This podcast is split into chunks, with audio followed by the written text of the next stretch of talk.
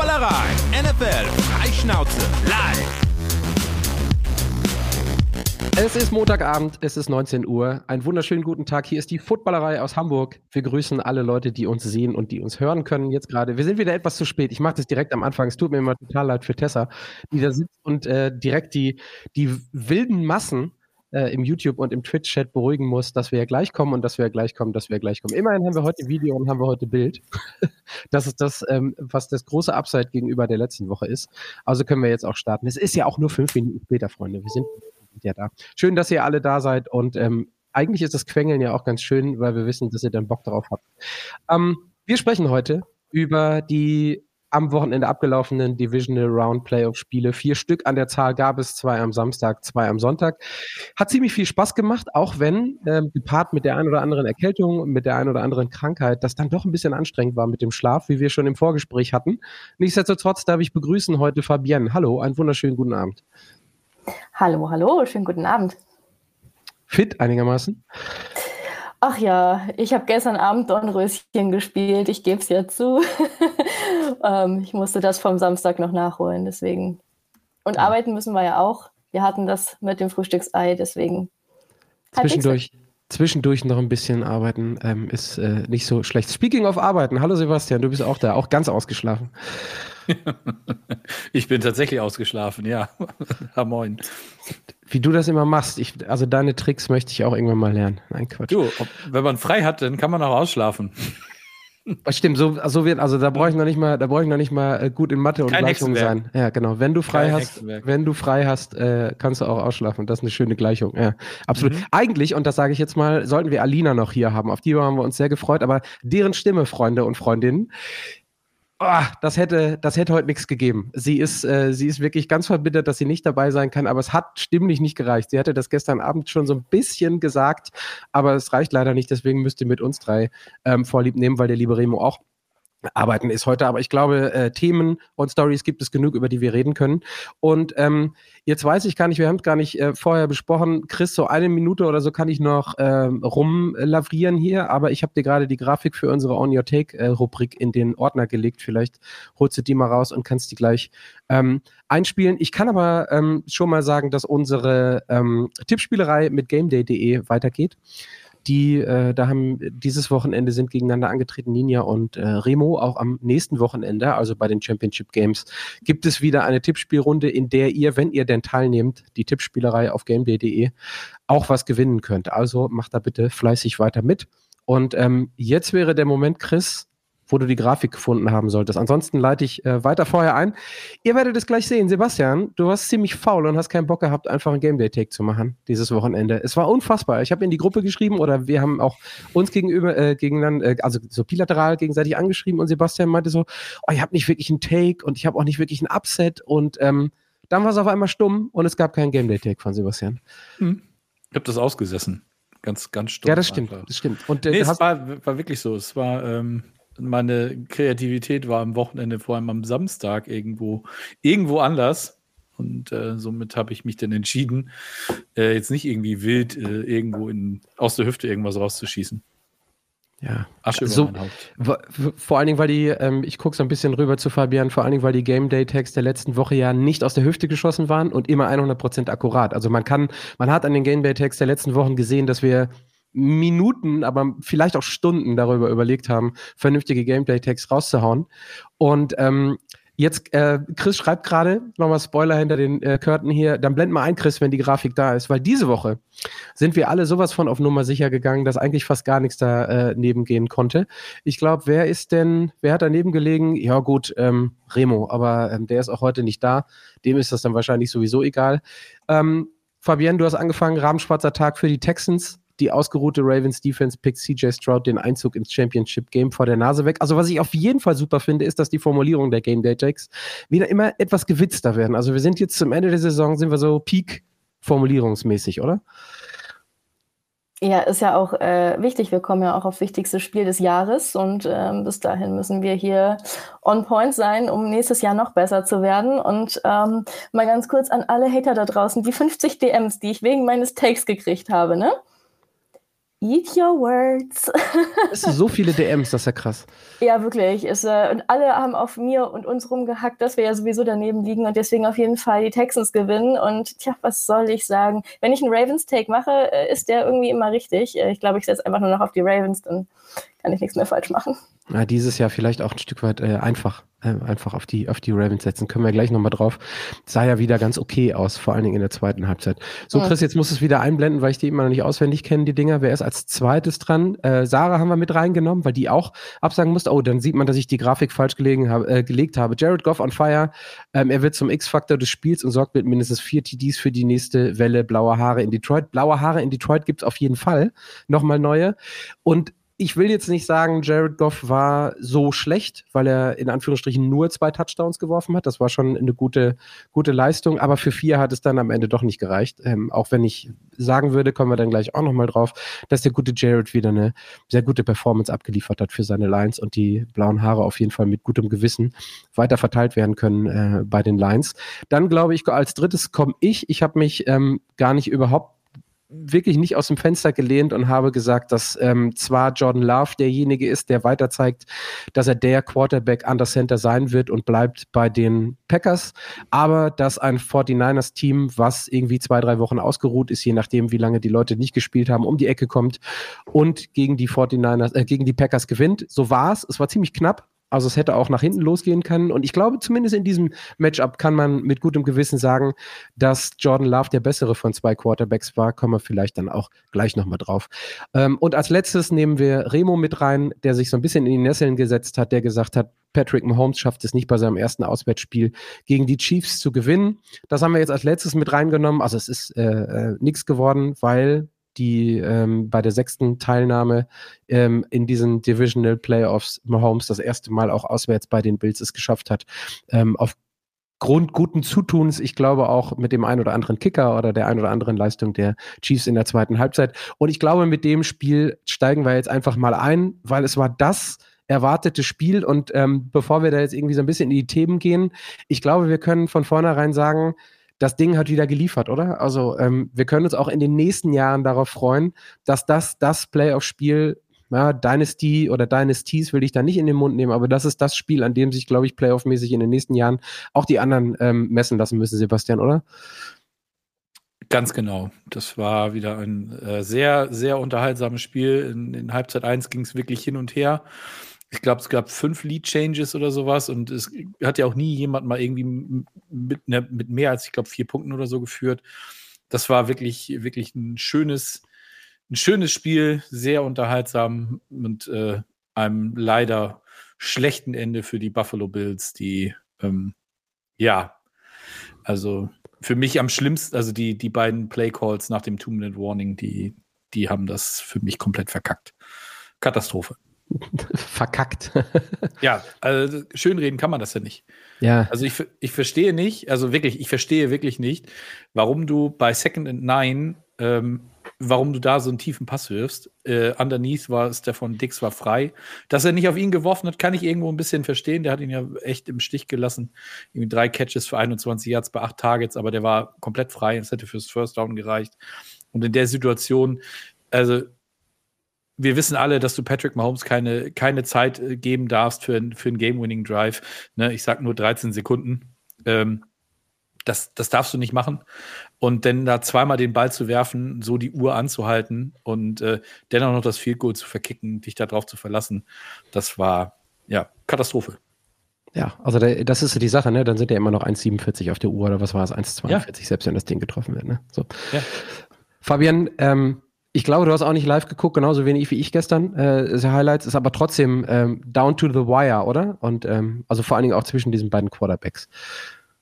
Ja, ja, absolut. Also wir haben das gekriegt, was wir uns erwartet haben. Da hat sich keiner die Butter vom Brot nehmen lassen, vier Quarter lang, dann halt eben am Ende schon.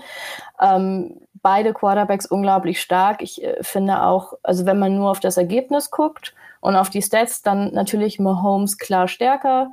Aber ich finde, Allen hat gestern wieder gezeigt, was für ein unglaublich guter Quarterback er ist. Ähm, mit seinen Runs, mit seinem Touchdown, den er gemacht hat. Er ist wie viele, also wie auch Lamar, im Run schlecht aufzuhalten. damit haben die Defenses einfach Probleme. Run Defense funktioniert aber komischerweise nicht, wenn der Quarterback keept und selber läuft. Und das hat man gestern wieder so ein bisschen gemerkt. Ähm, die Defense der Chiefs ist einfach unglaublich stark gewesen. Vor allem dann im vierten Quarter hat sie dann eben quasi, ich sag mal, nur das Field Goal zugelassen, ähm, was dann eben verschossen wurde. Aber wie Sebastian schon sagte, du bist halt auch selber schuld, wenn du dich irgendwie darauf verlässt, dass du am Ende mit einem Field Goal das äh, Ding hier gewinnen könntest. Das äh, funktioniert vielleicht gegen andere Teams, aber eben einfach nicht gegen Kansas City und vor allem anscheinend nicht gegen Kansas City in den Playoffs. Ja. Also was ich beeindruckend fand, weil wenn man nur auf die Stats guckt, du hast es gerade auch in im Nebensatz gesagt, dann könnte man denken, dass es gar nicht so sehr an den Quarterbacks gehangen hat. Und da ist es dann immer schön, dass man zumindest die 40-Minuten-Zusammenfassung heute Morgen gesehen hat. Denn an beiden Quarterbacks führt überhaupt kein Weg vorbei. Also das, was Josh Allen da hingelegt hat.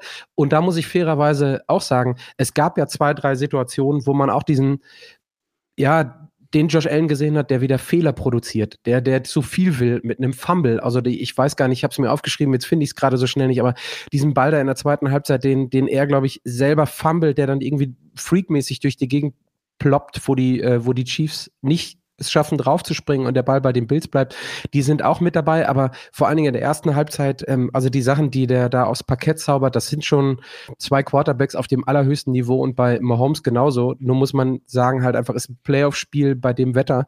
Ähm, da hat dann vielleicht auch einfach bei dem ein oder anderen Playoff-Spiel was haben die beiden, glaube ich, Mahomes hat, glaube ich, knapp über 200 Yards gehabt, geworfen 215 und Josh Allen, glaube ich, 180 oder 190. Ähm, ja, da kommen nicht immer alle direkt auf 350 Yards, aber so einfach so vom Gefühl her und das vor allen Dingen bei den Chiefs, dass der Moment ist, in dem man sagt, okay, jetzt kommt ein Championship-Game, die Chiefs waren bisher nicht unbedingt ähm, top-notch unterwegs, aber Mahomes hat wieder durchblicken lassen, ja, Leute, mit mir ist zu rechnen und äh, solange uns keiner das Gegenteil beweist, ähm, und das ist jetzt irgendwie die sechste Championship-Teilnahme beim, beim sechsten Mal von Mahomes, dass der das nicht kann, ist mit dem immer zu rechnen, egal wie der Supporting Cast äh, drumherum ist.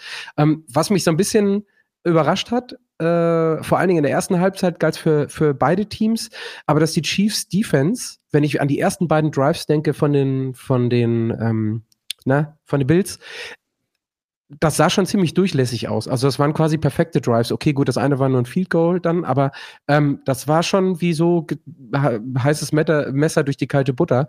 Das hat mich so ein bisschen gewundert, dass die Chiefs Defense nicht so stark war, wie wir es in den letzten ähm, in den letzten Wochen und äh, in den letzten Spielen gesehen haben, sondern dass die sich erst so ein bisschen zusammenreißen mussten, oder Fabian?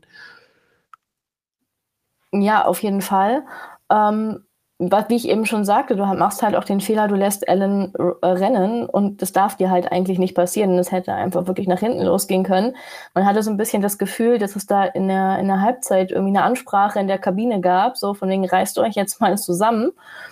Und das haben sie dann eben getan, was sich dann äh, vor allem im vierten Quarter halt ausgewirkt hat, ähm, wo sie dann nichts mehr zugelassen haben und dann selber auch, äh, ja, wo die Bills dann ihren Sieg sich selber verspielt haben, aber gleichzeitig die Chiefs halt einfach auch aufgetrumpft haben. Ich gebe ja auch zu, ich habe die selber schon abgeschrieben gehabt, die Chiefs, äh, weil ich auch gesagt habe, nur eine Defense trägt dein Team nicht, wenn du offensiv es nicht schaffst, was zu leisten.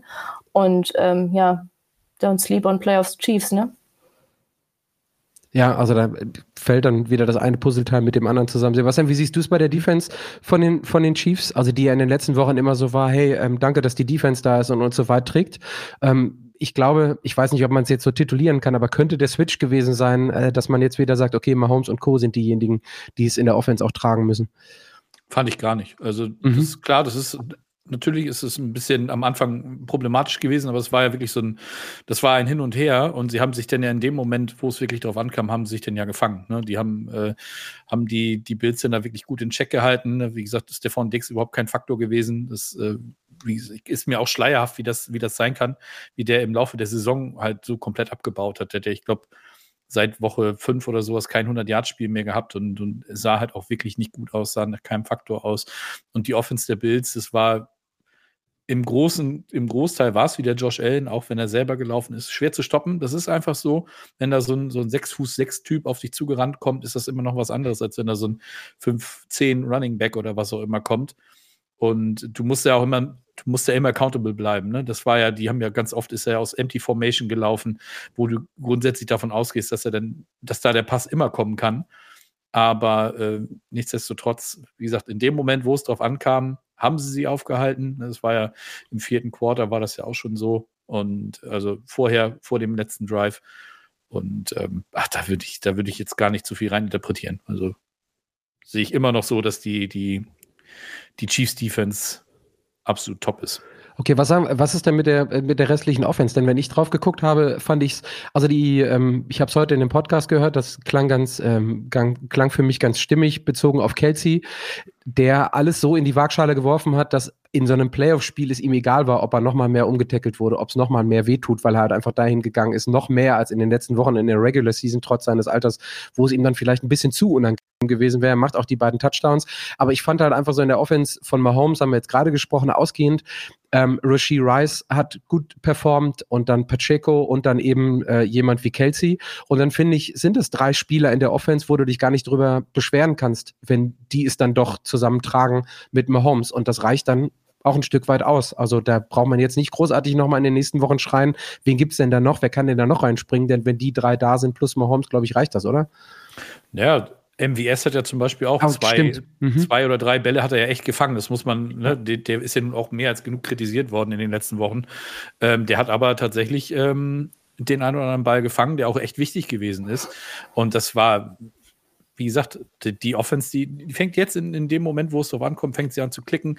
Gegen Baltimore wird das sicherlich nochmal noch mal wieder eine ganz andere Geschichte, glaube ich, weil Baltimores Defense, die sind nicht so verletzungsgeschwächt, wie es die der Bills eben ist. Ne? Die mussten ja auf Barnard gestern noch verzichten, hier den, den Linebacker, der in Abwesenheit von Matt Milano wirklich, wirklich äh, Schritt nach vorne gemacht hat und, und die Lücke echt gut ausgefüllt hat.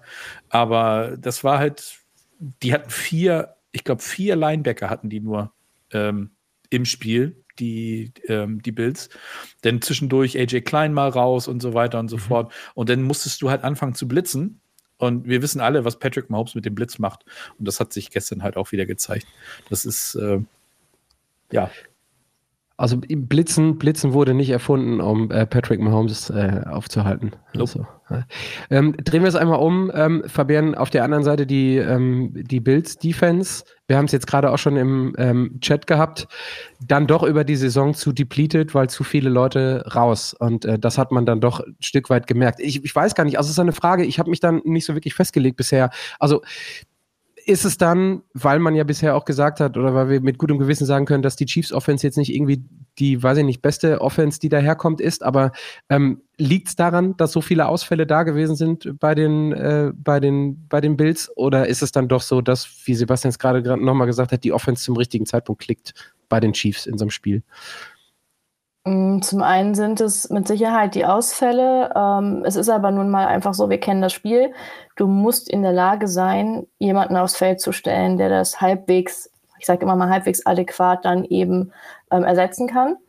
Aber wenn du dann vielleicht auch einen Tag hast, der nicht so gut ist. Ja, das kennen wir alle. Es gibt alle überall immer Spiele, wo man sich sagt, heute war die Offense nicht gut, heute war die Defense nicht gut. Gestern hat es halt die Defense nicht so umsetzen können gegen ein Team, was, wie auch Sebastian schon gesagt hat, einfach gerade wieder geklickt hat. Also ich, wie gesagt, ich habe die Chiefs abgeschrieben. Das kann ich ja auch ganz offen äh, zugeben, dass ich vor einigen Wochen gesagt habe, ich sehe die Chiefs halt nicht im Super Bowl und ich sehe sie vielleicht auch gar nicht so richtig in den Playoffs.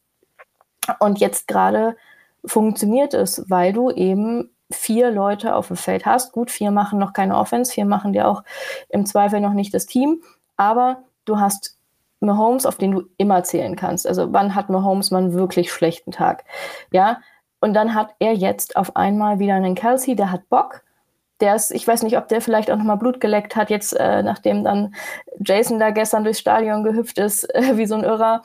Ja, großartiges Bild. Ob der einfach auch nochmal so Blut geleckt hat. Kelsey ist jetzt raus, sein Bruder. Jetzt gewinne ich für meinen Bruder noch den Super Bowl oder ich weiß es nicht, wo, wo, wo der Antrieb plötzlich herkam. Pacheco, Rice, es sind alles auf einmal wieder die Playmaker und es ist Big Time Chiefs gerade. Also wie, wie Basti auch sagte, nächstes, nächstes Wochenende kann das ganz anders aussehen gegen die, gegen die Ravens und es wird auch anders aussehen. Aber ähm, das gestern Nacht, Respekt. Also ich für alle, die jetzt gerade zuhören, wir kommen gleich auf so ein Stück weit Ausblick auf das Spiel gegen die Ravens. Wir gucken uns zuerst gleich das Ravens gegen Texas ähm, Spiel an. Ich glaube halt einfach, dass bei einem Kelsey, so wie ich das gerade schon gesagt habe, das sind jetzt Playoffs und da geht's um alles. Und ich glaube, dass der auch eher darauf schielt, dass seine Karriere irgendwann mal zu Ende ist. Und ich glaube, die Entscheidung wird ihm deutlich einfacher gemacht, wenn er da nochmal einen Ring mitnimmt. Also es ist wie bei jedem, dass er dann direkt irgendwie in dem Moment, wo er den Ring hat, sagt so, oh, Jason, geil, wir können zusammen irgendwie mal auf Partytour gehen, weil ich nämlich mich auch nicht mehr vorbereiten muss. Dann können wir beide oberkörperfrei durch die Gegend laufen und kleine Kinder ins Bild von, ähm, von Taylor setzen. Ähm, und, und in fünf Jahren zusammen in die Hall of Fame einziehen. Ja, exakt gleichzeitig, ne? Ja, das mhm. stimmt, First Bullet. Und ähm, das Content Game und das Geldverdienen Game, ich glaube, die Süddeutsche hatte heute oder gestern einen Artikel zu den beiden, was da so äh, alles marketingmäßig dahinter steckt, müsste mal gucken, ist hinter der Paywall. Ähm, nichts, was wir nicht sowieso schon irgendwie wissen aufgrund der letzten Wochen, aber dass das alles masterplanmäßig zumindest bei den beiden äh, und ihrer Zukunft außerhalb des Footballs schon ein bisschen geplant sein könnte, kann man sich vielleicht, ähm, kann man sich vielleicht vorstellen.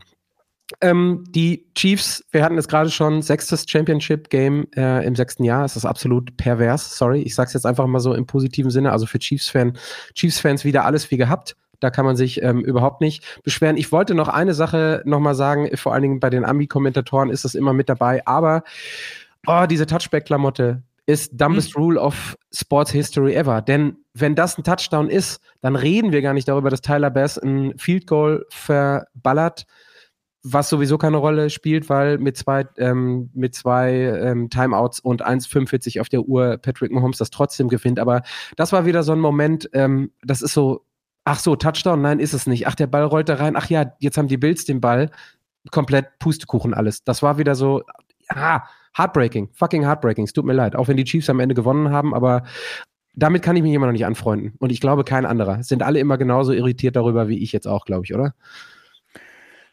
Sind halt, es gibt ja genug Regeln, wo man sich echt fragt, ähm, ob die noch eine Daseinsberechtigung haben. Äh, das Witzige ist, Rich Eisen hatte das vor, vor mehreren Wochen oder Monaten schon mal gesagt, dass diese Regel irgendwann mal in einem großen Spiel äh, eine richtig wichtige Rolle spielt. Ähm, das kam dann ja auch so. Ähm, wie gesagt, Gott sei Dank für die, für die Chiefs ist es ja dann doch gut ausgegangen. Das war natürlich unfassbar bitter. Das war der, das hätte der, der Coinflip sein können, den, den die Bills eigentlich mit diesem davor ausgespielten vierten Versuch, wo die Chiefs irgendwie nur zehn Verteidiger beim, beim Punt auf dem, auf dem Feld hatten. Das habe ich nicht so ganz verstanden. Ähm, falls das irgendjemand weiß, kann er ja gerne mal in die Kommentare schreiben, warum sie da nur zu zehn auf dem Platz gewesen sind. Und dann haben sie eben geaudibled und, und haben das Ding versucht, mit Damar Hamlin auszuspielen und wurden, wurden kläglich gestoppt. Und dann hast du dann halt den Ball schon an der 30 der, der Bills gehabt. Und dann waren das ja zack, zack, zwei Plays, einmal Pacheco und, und dann eben, dann waren die drei Yards vor der Endzone und dann macht Nicole Hartman da diesen, diesen Bock. Das war, war bitter. Some say, some say it's die, ähm, schreibt gerade, ist doch super, ist wenigstens mal ein äh, Call hm. oder eine Regel, die die Defense bevorzugt. Ja, aber out of nothing, out of the blue. Also dann kannst du auch sagen, äh, immer wenn die Uhr 17 schlägt auf Sekunden, kriegt die Defense fünf äh, Yards geschenkt. Also, sorry, das ist jetzt ein bisschen weit hergeholt, aber so mhm. ungefähr. Ja, aber dieser, dieser bonehanded Fourth äh, Down ausgespielte Play bei vier mit Hamlin, also den, den habe ich auch überhaupt nicht, den habe ich auch überhaupt nicht verstanden. Ähm, wir kommen jetzt mal zu dem Spiel. Also wir machen erst die beiden AFC, ja, dann reden wir einmal über das, äh, das Championship Game der AFC und danach wechseln wir rüber zur NFC, nämlich die Ravens äh, gegen die Texans. Und auch ein, naja, ähm, ich würde mal sagen, spannendes Spiel schon, definitiv. Aber ich glaube, wir haben das Glück gehabt, dass das äh, Primetime-Spiel, was wir da hatten, definitiv das war, was uns äh, am allermeisten, äh, am allermeisten abgeholt hat. Ähm, und ich feiere mich jetzt mal ein bisschen selbst, das darf ich machen, wenn ich hier einlade. Wir sehen, dass Lamar zu Recht der MVP ist, oder? Also ähm, ich gebe, keine Ahnung, ich frage direkt äh, Fabienne als erstes, aber ich glaube, mit der Leistung, ähm, auch wenn der MVP ein Regular Season Award ist, hat man gesehen, warum man auch schon während der Saison darauf gekommen ist, dass Lamar derjenige ist, der ihn dann bitte bekommen darf. Ich kann wirklich nur sagen, Lamar, ey, was, was hat der denn da bitte aufs Feld gezaubert am Samstag? Ja, das erste Play der Ravens, wirklich First, first Down. Und der haut einfach erstmal, die hauen erstmal einen Quarterback-Keep raus. Ich war, ich, ich saß dann, hab mir gedacht, das machen die doch gerade nicht wirklich. Die fangen doch nicht so das Spiel an. Doch. es, hat, es macht einfach gerade unglaublich Spaß, den Ravens und auch eben Lamar Jackson äh, zuzuschauen. Mehr kann ich eigentlich gar nicht sagen. Du kannst dich auf den in dieser Saison verlassen, ob im Run-Game, ob im Passing-Game. Er liefert immer ab. Ähm, das war ja auch immer so ein bisschen kritisiert worden an ihm in den letzten Jahren. Ja, er kann ja nur laufen und er kann nicht werfen. Also ich glaube spätestens in dem Spiel gegen die Texans, ähm, was und auch das wissen wir, kein Kinderspiel war, weil die Texans standen einfach nicht umsonst in diesem Divisional Game. Spätestens da hat er gezeigt, I'm the one. Und auch, wie du schon sagtest, natürlich ist es ein Regular Season Award, aber wir sprechen, glaube ich, auch bei der Regular Season äh, über Lama als MVP bleiben wir eben auch dabei. Es ist nun mal ein Quarterback Award wir alle wissen, wen ich lieber als MVP hätte, aber es ist so. Und gestern 152 Yards, zwei Touchdowns durch die Luft, ja, 100 Yards und zwei Scores äh, auf dem Boden. Ich sag mal so, was willst du mehr? Außer ein Super Bowl gewinnen. Aber äh, der Weg wird ja nach und nach geebnet. Zwar kommt da jetzt noch mal was ganz Schweres nächstes Wochenende, aber mehr kannst du eigentlich sowohl von, von, von der Offense als auch von der Defense und ganz insbesondere von einem Quarterback nicht erwarten. Sebastian, stimmst du zu?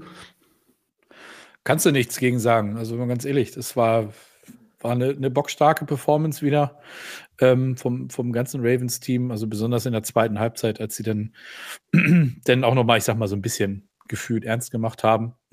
das sah dann ja nochmal ganz anders aus. Und ähm, das äh, ja, wird, wird tatsächlich spannend. Also, das, ähm, wie die Chiefs ihn jetzt nächste Woche in Check halten, aber da kommen wir ja gleich noch drauf. Ja, definitiv.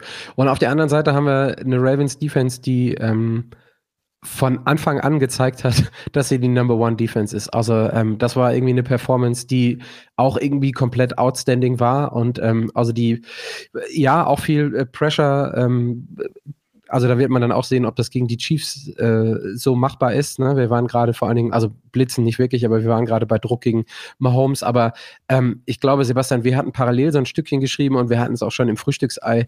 Ähm, da sind mir so ein, zwei Mal ist mir da wirklich die Kinnlade runtergefallen, als ich gesehen habe, ähm, also mit welchem, mit welchem Druck und mit, ähm, mit welchem, ja, also wie, ja, einfach Druck, einfach purer Druck und einfach pure pure Pressure, also anders kann ich es nicht sagen, die Defense das gemacht hat. Also ich, ich, hatte gar nicht mehr so auf dem Schirm, dass die Defense wirklich neben Lamar mit das Entscheidendste bei den, bei den Ravens ist. Und wenn ich mir das vorstelle, auch im Spiel gegen die Chiefs jetzt, dann wäre das nochmal ein ordentliches Fund, was da irgendwie wegzuverteidigen ist. Ähm, und ähm, das lief halt einfach 60 Minuten lang wie geschnitten Brot. Und in der ersten Halbzeit hat die O-Line von den Texans da noch ziemlich gut mitgehalten. Aber in der zweiten Halbzeit, gepaart mit der Jugendlichkeit, sage ich jetzt einfach mal, eines Texans-Teams, war dann irgendwann auch mal Ende und die Festung quasi, um mal in so einer Metapher zu sprechen, war da geschliffen. Und dann war, hast du zusehends gesehen, dass einfach nichts mehr ging bei den Texans mit der Offense, weil die Defense immer nah dran war. Gut, kein Sack, glaube ich, es war gar kein Sack dabei, aber der Druck war einfach so hoch, äh, dass auch ein CJ Stroud, der ja, haben wir während der Saison gelernt, zu Fuß auch ganz gut unterwegs ist, einfach keine andere Möglichkeit mehr hatte. Und das war, fand ich schon ziemlich, ziemlich beeindruckend, oder? Total. Also, ne, wir hatten wir es angesprochen, wie du schon sagst, im Frühstücksei, die, die Defense der, der Ravens absolut on point. Und das ist halt jetzt auch das Interessante. Ne, wir haben es eben gerade angesprochen, Patrick Mahomes gegen den Blitz unfassbar stark und die Ravens blitzen halt so gut wie gar nicht. Ne? Das ist, äh, das ist eben das, der komplette Gegenteil dazu. Ne? Die Defensive Line, du hast ja angesprochen, Malubuike, Pierce und, und Washington, die machen aus der Line Druck. Dann hast du dahinter halt mit, mit Rokon Smith und Patrick Queen, die, die patrouillieren ja die Mitte da ist ja alles abgemeldet. Also man, selbst Patrick Queen, den ich vor der Saison oder anfangs der Saison noch ziemlich kritisiert habe, der hat sich, finde ich, durchaus gemacht. Und dann hast du noch jemanden wie Jadavion Clowney und Calvin Neu. Ne? Clowney, so ein Journeyman, immer nur Geld verdienen, hatte ich das Gefühl.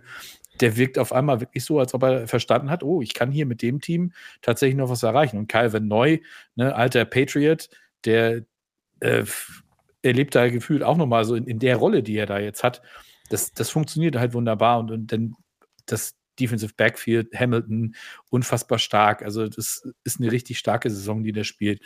Die Defense von, von McDaniel, Mac, McDonald, Mike McDonald, mhm. unfassbar gut. Also, das äh, schmeckt. Yep. Ich kann auch gar nicht, ich kann gar nicht mehr viel dazu sagen. Also die erste Frage, die sich mir relativ am Anfang des Spiels tatsächlich auch gestellt hat, ist Clowny? Wo kommt denn der her? Ja, der flog so komplett unterm Radar und auf einmal tauchte er wieder auf und, und ich dachte mir so, oh, da hat jemand gemerkt, Playoffs, Baby und hat dann mal wieder abgeliefert. Und die Defense insgesamt, ich glaube, wie gesagt, ich brauche dem gar nicht mehr viel hinzuzufügen. Der Druck, den die ausgeübt haben auf Stroud, war unglaublich groß. Die waren so schnell bei ihm. Er musste einfach viel schneller, glaube ich, als sonst eine Entscheidung treffen. Und das ist ihm halt dann nicht immer gelungen. Leider, leider hat die Defense ihm nicht den Ball weggepickt. Sorry, CJ. Aber ich hatte so auf mein Take gesetzt und es hätte dem Ganzen einfach noch so die Krone aufgesetzt. Ein kleines aber, Krönchen aufgesetzt. Ja, ja, genau, genau. Dann wäre ich hier vermutlich irgendwie heute hoch erhobenen, noch höher erhobenen Hauptes äh, reinmarschiert. Ja, also das war einfach, die, die, die Ravens haben einfach das ganze Gegenteil von dem gemacht, was die Browns letzte Woche gegen die Texans gemacht haben. Und ich glaube, das war ein entscheidender Faktor. Ja, Fairerweise muss man gestehen, und das ist mir auch erst hinterher aufgefallen, weil der, äh, der einzige Touchdown, den die Texans scoren, ist ein Special Teams Touchdown beim Punt mhm. Return. Das heißt, die haben auch in dem Playoff-Spiel in der zweiten Runde der Playoffs keinen offensiven Touchdown zugelassen. Ne? Und das ist schon ordentlich eine, äh, eine Ansage. Und der einzige Grund, warum es so gut geklappt hat in der ersten Halbzeit für die Texans, oder der größte Grund, war die Texans Defense die auch einfach Druck auf Lamar gemacht hat. Und das könnte ein Mittel sein. Also das haben sie nicht durchgehalten. Auch da würde ich wieder sagen, Jugendlichkeit, Schrägstrich, äh, Müdigkeit irgendwann. Aber wir gehen ja 10 zu 10 in die Halbzeit. Und ähm, da war es schon so, dass ich sagen musste, oh, die, die Texans, auf die kommen wir gleich nochmal gesondert, was das angeht, haben sich extrem teuer verkauft. Aber wenn ich die Chiefs wäre, dann würde ich da mal drauf gucken, was die Texans in der ersten Halbzeit gut gemacht haben. Denn von der Erfahrung her ähm, sind das eigentlich mindestens zwei Stüfchen Unterschied zwischen dem Team, was auf Texans Seite defensive und offensive aufgebracht wurde und dem, was bei ähm, Ravens Seite ähm, hingestellt wurde. Aber wir kommen wahrscheinlich auch nachher nochmal zu einem anderen Team, das so ein Stück weit zwischen Rest und Rust ähm, in der, in der Playoff-Woche, wo sie jetzt ein, ähm, eintreten durften oder mussten, so ein bisschen gebraucht hat, um äh, sich richtig in Fahrt zu rollen. Und vielleicht hat das eine kleine Rolle oder eine Rolle auch bei den, bei den Ravens gespielt. Lass uns einmal auf die Texans gucken. Ähm, ich glaube, wir gehen auch nach dieser dann deutlichen Niederlage ähm, aus dieser Saison raus und sagen, wow, wir sind komplett umgehauen. Also wir haben es jetzt gerade in den, in den ähm, wir haben es jetzt während der Saison so die ganze Zeit gesagt, in den letzten Wochen, ähm, Offensive, äh, also Coach of the Year und ähm, Offensive Rookie of the Year, ähm, alles super, ähm, aber ich glaube, wir können uns auf diese Offseason der Houston Texans freuen und mit denen ist definitiv zu rechnen, wenn dann auch die Verletzten wiederkommen, ähm, sprich äh, Tank Dell und da vielleicht noch mal ein bisschen die Erfahrung der beiden Playoff-Spiele auch in der nächsten Saison mit reingenommen wird, oder?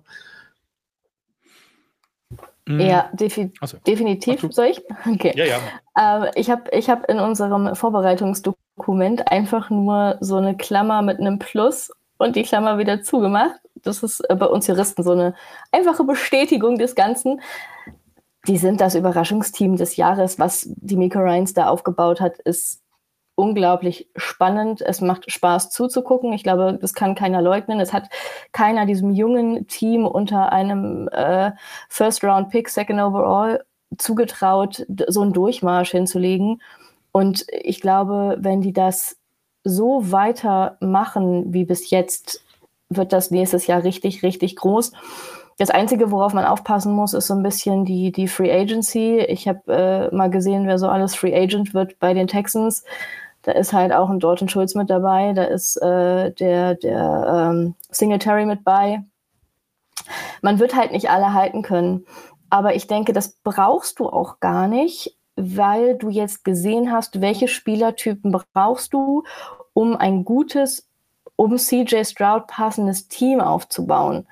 Und wenn du da einfach wieder ansetzt und diese Art von Spielern wieder zu dir holst, glaube ich, dass du mit den Texans ein riesen Entwicklungspotenzial hast, die uns wahrscheinlich nicht nur diese Saison, sondern auch in den nächsten Jahren weiter überraschen werden und auch äh, andere Teams überraschen werden. Ich sag mal Stichwort Jaguars. Ich glaube, also gerade das mit den Free Agents ist halt so, die haben, haben den Roster oder das Roster ja, glaube ich, extra so ausgelegt, ne, dass sie viele Veteranen geholt haben, denen kurze Verträge gegeben haben, um zu gucken, woran du bist. Und du hast es schon richtig gesagt, du wirst definitiv nicht alle halten können. Das ist einfach die Natur der Dinge. Ähm, aber ich sag mal so, die Keyplayer, wo du gesehen hast, okay, die, die haben uns richtig weitergebracht. Da musst du dann eben halt auch bereit sein, ein bisschen zu investieren. Ähm, dazu guckst du dann halt im Draft, dass du da dann noch äh, die eine oder andere Position adressierst, Wide Receiver Tiefe zum Beispiel, dass du eventuell noch nach einem Running Back guckst, der hinter, ähm, hinter Tank Dell dann funktionieren kann. Dann brauchst du Singletary vielleicht gar nicht zurückholen. Und ähm, wo du halt auf jeden Fall auch schauen musst, ist auf Cornerback. Ne? Da kannst du, da wo du pickst im Draft, kannst du sicherlich ähm, einen guten, einen guten Spieler dir holen ähm, und ansonsten die, die üblichen Baustellen, ne? Tiefe in der Defense, ähm, Offensive Line kannst du auch immer was machen und ansonsten sieht die Zukunft, finde ich, in, in, in Houston sehr rosig aus. Ähm, da musst du halt allerdings aber aufpassen. Bobby Slowick, der Offensive Coordinator, der hat ja auch schon Head Coaching Interviews jetzt. Das wäre, fände ich, sehr bitter, wenn sie den verlieren würden. Ja, das ist so das, der, der Fluch der ganzen Saison jetzt, auch mit den Playoff-Auftritten. Der kann jetzt schon kommen, wenn Slowick weggeht. Und der kann natürlich auch kommen, ich glaube, das hatten wir in den letzten Wochen schon mal, wenn du in die neue Saison nicht so erfolgreich startest oder mit der, äh, oder die Erwartungshaltung bestätigst, die du jetzt quasi gesät hast. Ne? Also, wenn du, wenn du uns jetzt fragst, dann müssen die Texans, ich habe jetzt weder ein Schedule noch sonst irgendwas im Kopf, dann müssen die äh, Texans mindestens 12 und 5 nächste Saison äh, enden und als klarer Division-Sieger ähm, in die Playoffs gehen äh, und da dann mindestens auch wieder bis in die Division Divisional Round kommen. Und da muss man dann immer so ein bisschen oder müssen wir auch vielleicht so ein bisschen auf die Bremse treten und das könnte dann halt einfach die Texans von hinten einholen. Was die Verstärkung angeht, weil wir die Frage gerade auch haben, ich glaube, da brauchen wir uns bei den Texans vielleicht ein bisschen weniger Sorgen machen als bei anderen Teams, weil wir mit dem Miko Ryans und das vergleiche ich jetzt zu einem zu einem Rabel vielleicht oder zu einem ähm, Dan Campbell bei den Lions, weil die auch nicht nur komplett auf spielerische Stärke setzen, sondern auch auf Leute setzen, die in das kulturelle System, sage ich jetzt mal, passen. Und ich glaube, das wird noch viel spannender sein bei den Texans. Also, dass sind die Miko Ryans auf Jahre hinaus es schafft, da eine Truppe zusammenzustellen, die man ob sie jetzt dann komplett erfolgreich ist oder nicht komplett erfolgreich ist, der man ansieht, dass sie Bock hat, sich für den Trainer, für die, weiß ich nicht, was ist es, Franchise und auch den, den Franchise-Quarterback da den, den Popo aufzureißen. Ich glaube, das wird ziemlich spannend und das wird denen aber gelingen, weil sie sind ja noch irgendwie auf jeden Fall im, in, in der ansteigenden Kurve. Also zwei, drei Jahre haben sie Zeit, selbst wenn jetzt einige kurzzeitig verpflichtete Veterans da weg sind. Hm, zwei, drei andere Sachen noch. Ähm, ich habe es mir aufgeschrieben, ich weiß nicht, ob ihr es gesehen habt. Äh, das ist das erste Championship Home Game für die Ravens seit 1971. Exakt, genau. Also ja. für Baltimore, ne? Für ja, ja, also für, für, für, die, für die Ravens 28, seit 28 Jahren, seitdem es die Ravens sind. Äh, und äh, in Baltimore seit, äh, ich glaube, Bill Simmons hat gesagt 1783, da waren die, äh, oder 63, da, da gab es noch nicht mal die Vereinigten Staaten von Amerika. Es waren noch die Baltimore Colts. Ja. Mhm. Also es ist, es ist äh, riesig, riesig, riesig lange her. Ähm, lass uns jetzt einmal, nee, bevor wir damit anfangen. Ich habe jetzt auch, ich habe jetzt wieder so viel geredet. Ihr werdet es sehen in der Kamera. Genau. Cham, Chris hat mich auch schon äh, im Chat darauf hingewiesen. Ich vergesse es sonst immer wieder. Oh, danke fürs Klögen, Sebastian. Du, das heißt, du hast mehrere Biere da stehen. Man merkt, dass du frei hast. Mhm. Cheers. Ein Cham auf Köpi. Danke, dass wir die Sendung mit eurer kann ich, Alkoholfrei kann ich ja auch trinken, wenn ich nicht frei habe. Das stimmt, das stimmt. König. Große Leidenschaft und packende Momente. Genau das wollen wir genießen. Wir feiern Football. Heute ein König. König Pilsener. Wir machen weiter. Abgestanden. Ach, gut, da, damit das nicht so prickelt in der Nase, ne? Ja, ja, ja. gut. Ähm, dann lass uns mal gucken, äh, denn die Ravens dürfen jetzt gegen die Chiefs spielen äh, in dem Championship Game. Und ähm, also ja, welch Wunder. Eigentlich werden die Teams besser und die Spiele werden zumindest potenziell geiler, aber ähm, das ist schon irgendwie äh, auf mehreren Ebenen äh, eine angenehme Flughöhe für ein Championship-Game, oder Fabian? Das ist nicht nur eine angenehme Flughöhe, das ist aus meiner Sicht stand jetzt das Matchup des Jahres. Also ich weiß gar nicht, was im Super Bowl noch besser kommen würde oder kommen könnte als Ravens gegen Chiefs mit jetzigem Stand ihrer Leistung. Das wird so gut. Und wer da schlafen geht, Memo an mich selbst, der hat Football nicht geliebt, ganz ehrlich. Also es kommt bei diesem Spiel wirklich darauf an, wer startet fitter, wer ist gesünder, ähm, wer ist wacher und ja, wer lässt weniger zu. Also die Defense der Chiefs muss hier unfassbar aufpassen, dass sie ähm, nicht leichtsinnig werden, weil man darf eben, wie eben schon gesagt, einen Lamar Jackson nicht unterschätzen. Wenn der am Boden und in der Luft anfängt, irgendwann ist das Scoring da. Punkt. Ja, gleichzeitig aber sehen wir ja auch, dass die Chiefs Offense gerade auftrumpft. Also wenn die, die Ravens Defense so weitermacht, wie sie es jetzt gegen die Texans gemacht haben, also es wird sowieso super spannend. Ich habe keinen Zweifel. Ich kann mir vorstellen, dass das ein Spiel wird, was sogar Richtung Overtime geht. Ja, jinxe das jetzt mal. Aber ich, also mein, mein, mein Bauchgefühl sagt, die Ravens schaffen es am Ende, weil sie immer noch auf beiden Seiten einfach stärker sind, weil sie kompletter und kompetenter sind auf beiden Seiten, um dann die Chiefs abzuhängen, wobei abhängen eben definitiv ganz, ganz knapp werden wird. Sebastian, hast du Bock? Bock habe ich auf jeden Fall. Bin, bin sehr gespannt, was es wird. Ähm, das, wir hatten es äh, bei unserem Preview-Ding jetzt ja auch ähm, bei Chiefs gegen Bills, so dieses Coinflip 5-5. Und das, da bin ich wieder genauso, weil ich für beide wirklich ähm, Argumente sehe, die, die für sie sprechen können. Ne? Bei den Chiefs ist es halt einfach die Erfahrung in Championship-Games. Die wissen, wie sie mit so einer Situation umgehen müssen. Und äh, da ist es klar, es ist das erste Mal auswärts, aber ähm, das haben sie jetzt auch in Buffalo gezeigt, dass sie in Hostile Environment, dass sie dort ähm, definitiv die richtigen Antworten haben. Ich bin bei Baltimore tatsächlich gespannt, ob Mark Andrews zurückkommt. Der wäre definitiv nochmal ein Faktor im, im Spiel ähm, der, der Ravens. Und in der Defense, ob da Marlon Humphrey wieder dabei ist. Ähm, das äh, den haben sie jetzt, finde ich, gar nicht mal so vermisst im, im, Spiel gegen die Texans. Aber wie gesagt, wenn da die, die Chiefs kommen, ist das halt nochmal eine andere, andere Baustelle. Und ähm, ich habe es eben schon angesprochen, die, die Ravens werden nicht so viel, werden nicht blitzen. Die machen so ihren Druck und ähm, ich bin gespannt, wie, wie die Chiefs Offensive Line, die ja auch ähm, so ein bisschen Probleme hatte gestern, fand ich so. Da gab es ja wieder den einen oder anderen ähm, Fallstart und so. Und das ähm, muss man gucken, ob sie damit klarkommen. Und ähm, ich glaube, da können wir uns aber auf ein sehr, sehr heißes äh, Duell in Baltimore freuen. Also Stand jetzt, für alle, die nicht wissen, äh, was Sebastian gerade gemeint hat, wir haben ein paar äh, Previews gemacht vor dem Wochenende und da haben wir uns immer die Frage gestellt, wenn dieses Spiel zehnmal gespielt würde, welches Team gewinnt wie oft? Und Sebastian sagt jetzt gerade bei Ravens gegen Chiefs 5 und 5. Jetzt gerade nach dem Spiel von gestern muss ich sogar gestehen, würde ich sagen Chiefs 6-4 oder sogar 7-3. Es kann sein, dass sich das im Laufe der Woche ändert. Ich ziehe mal rüber zu Sebastian, wir haben noch nichts mhm. besprochen. Vielleicht machen wir wieder eine, Pre eine etwas ausgiebige Preview zu den beiden Spielen. Ähm, aber jetzt gerade, also die ich sehe mehr Pluszeichen und dann eher so in dem, im, im Stimmungsmäßigen, in der Überzeugung und in dem, was da so an Throttle hintersetzt bei den Chiefs jetzt gerade. Auch wenn ich rein, rein ähm, rational argumentieren müsste mit allem, was ich habe für die äh, Ravens. Aber jetzt gerade sehe ich die Chiefs da aus irgendwelchen Gründen vorne. Gucken, ob sich das im Laufe der Woche äh, noch ein bisschen ändert. Ich habe aber auch noch nicht auf die Quoten geguckt. Vielleicht kann das parallel noch mal einer machen jetzt gerade, ähm, äh, welche Quoten daraus sind. Und, und Fabienne guckt ganz, guckt ganz kritisch in meine Richtung, als ich sage, ich sehe jetzt gerade die Chiefs da wieder vorne.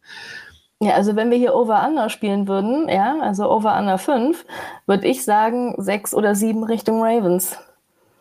Okay. In der Konstanz. Ich gehe ja nur auf die Konstanz. Also ja, die Chiefs sind gerade sehr, sehr stark. Wenn ich mir aber die Konstanz durch die Saison angucke, bin ich eher bei sechs oder sieben für die Ravens. Okay. Krass. Ja, also ich, äh, also am Ende des Tages ist es mir egal, ähm, weil ob da Ravens oder Chiefs weiterkommen, ist halt ein geiles Team im Super Bowl. Gucken wir dann gleich nochmal auf die NFC, wer da reinkommen kann. Und wünschen tue ich mir dann auch die Ravens mit der Story natürlich von Lamar und, und all dem. Und ich glaube, die Chiefs können es verkraften, wenn sie dann im Halbfinale jetzt, also die haben ihren Schnitt gemacht über die letzten fünf, sechs Jahre und können dann nächstes Jahr mit ein bisschen Verstärkung in der Offensive direkt von Anfang an wieder einen Anlauf nehmen. Ähm, also gönnen würde ich es, glaube ich, eher auch den Ravens aufgrund der Geschichte dahinter. Aber jetzt gerade fühle ich mich so ein bisschen mehr nach Chiefs. Können wir dann hinterher nochmal im Laufe der Woche, Sebastian, weiß ich nicht, mhm. Donnerstag, Freitag, kleiner Spoiler, zweimal 15 Minuten oder 20 Minuten Previews zu den Games hauen wir dann wieder raus. Dann haben wir das äh, auch geregelt. Alrighty. Sie, siehst du, das ist toll. Einfach, kein, äh, einfach nicht fragen, sondern äh, öffentlich im Podcast den Druck so hoch machen, dass du mhm. quasi gar nicht Nein sagen kannst. Und äh, schon haben wir wieder zwei Previews rausgehauen. Ja, ja. so wunderbar. Klopfe ich mich selber auf die, auf die Schulter. Stark. Lass mal in die NFC wechseln. Mhm. Äh, und zwar zu einem Spiel, ähm, das dann doch enger war, äh, als man es dachte. Äh, oder als ich es zumindest dachte. Ihr könnt dann euren Senf gerne dazugeben. Ähm, wo ich dann schon meine gemerkt zu haben, A, wer der bessere Quarterback ist, nochmal Lob an mich für meinen Take, und ähm, dass die 49ers ein Stück weit gebraucht haben, um in dieses Spiel reinzukommen, oder Fabienne? Also es ähm, lief nicht so glatt ab, wie es auch vorher die, der Points-Bet, ich glaube, neuneinhalb, ähm, hätte vermuten, mhm. äh, vermuten lassen, oder? Nee, gar nicht. Du bist äh, ja wirklich äh, ganz schwach gestartet, sehr wackelig gestartet. Ich habe dann schon wirklich so gefühlt mit so einer Hand vor den Augen da gesessen und mir gedacht, ich möchte das gar nicht sehen, was hier gerade passiert. Purdy mit schlechten Entscheidungen zum Teil, ähm, die sehr, sehr gut und sehr, sehr leicht hätten Picks sein können, aber dank der dann doch eher nachlässigen Packers Defense keine waren was blöd gesagt am Ende irgendwie das Spiel gerettet hat, dann hattest du irgendwie, ja, du siehst bei den 49ers, dass wenn die wichtigen Playmaker nicht da sind, nicht dabei sind oder gerade nicht auf 100 Prozent sind, dann wackelt das Ganze. Und das war letztes Jahr ein Problem und das ist dieses Jahr jetzt gerade auch wieder offensichtlich mit, mit Debo, der dann raus war äh, CMC, der sich irgendwie den ganzen Abend über das Bein hat massieren lassen und selber mit so einer, so einer Massagegang massiert hat. Der hat am Ende zwei Touchdowns gemacht. Ich weiß nicht wie. Wenn mir das Bein weh tut, habe ich äh, da nicht die Muße zu, aber ich ziehe meinen nicht vorhandenen Hut. Ähm, ich sag's mal so, das Spiel muss ja nicht schön gewonnen werden, es muss einfach nur gewonnen werden. Und das hatten, haben die 49ers am Ende dann eben gemacht was ich nicht mehr hören kann. Und ich, ich bin immer sehr, sehr traurig. Also gerade am ersten Tag der, der nach dem Super Bowl in der Offseason bin ich immer sehr traurig und falle immer in ein sehr tiefes Loch. Aber worüber ich wirklich froh bin und was ich nicht mehr hören kann, ist diese leidige Purdy-Quarterback-Diskussion. Der hatte halt einen schlechten Tag. Der war halt auch mal nervös. Das ist menschlich. Und es ist wirklich, es tut mir leid, ich finde es nur noch belastend. Ja, da wäre ich jetzt äh, zu Sebastian Richtung rübergegangen. Also Purdy und Nass, wir haben es jetzt gerade auch in den Kommentaren. Mhm. Und ähm, ich kann mich erinnern, ich habe es ich hab's mir nochmal angehört. Direkt nach dem Spiel haben wir ja das Frühstücksei aufgenommen. Und wir haben da eher darüber geredet, dass es zwei Quarterbacks waren, die so ein Stück weit auf Augenhöhe waren. Und jetzt habe ich aber in der, in der Berichterstattung danach oft gelesen, dass Purdy geschwächelt hat und dass das nicht gut war und was da mit Purdy los war. Und ich habe dann nochmal genauer reingeguckt und ähm, die Stats sprechen nicht für beide Quarterbacks aus den ein oder anderen Gründen. Ähm, aber auch in der Zusammenfassung, die ich danach nochmal gesehen habe, ja, da bin ich bei Fabienne, das war jetzt nicht irgendwie komplett top-notch und schick, aber ähm, war das so schlecht, wie das auch viele Leute jetzt im Nachhinein machen, so von wegen, oh, eher eine Liability als eine Strength? Das, ich finde das einfach sehr, ähm, ich finde es schwer jetzt zu sagen, dass es, äh, das war jetzt halt ein schlechtes Spiel. Mein Gott, der Junge ist seit einem Jahr, äh, oder etwas mehr als einem Jahr äh, dabei. Der ist jetzt eine komplette Saison Starter gewesen. Und dass er uns da dann eventuell auch mal den einen oder anderen Stinker geben kann, das ist halt einfach natürlich. Und ja, äh, die, dass Daniel Savage das Ding da durch die Finger, äh, durch die Hände flutscht, ist, ist unfassbar bitter und dann hätte es auch ganz anders aussehen können. Da brauchen wir uns nicht drüber unterhalten. Das ist halt aber auch manchmal so ein bisschen das Quäntchen Glück, was man braucht in so einer Situation. Und ähm, er hat dann halt ja zumindest auf dem letzten Drive hat er gezeigt, dass er, ähm, dass er on point ist. Ne? Das, im Ende, am Ende zählen nur die Resultate. Da ist es vollkommen egal, was, wie, das, wie das zustande gekommen ist. Und äh, Jojo Wombat schreibt im Chat, die, die entscheidende Interception hat Love und nicht Purdy geworfen. Das stimmt auch. Die erste ja. Interception von, von Love, das war halt Pech, die war getippt. Und da war ähm, Dre Greenlaw einfach war da. Und äh, bei der zweiten, da, da, da haben wir auch im Frühstücksei schon drüber gesprochen, da wollte er einfach zu viel.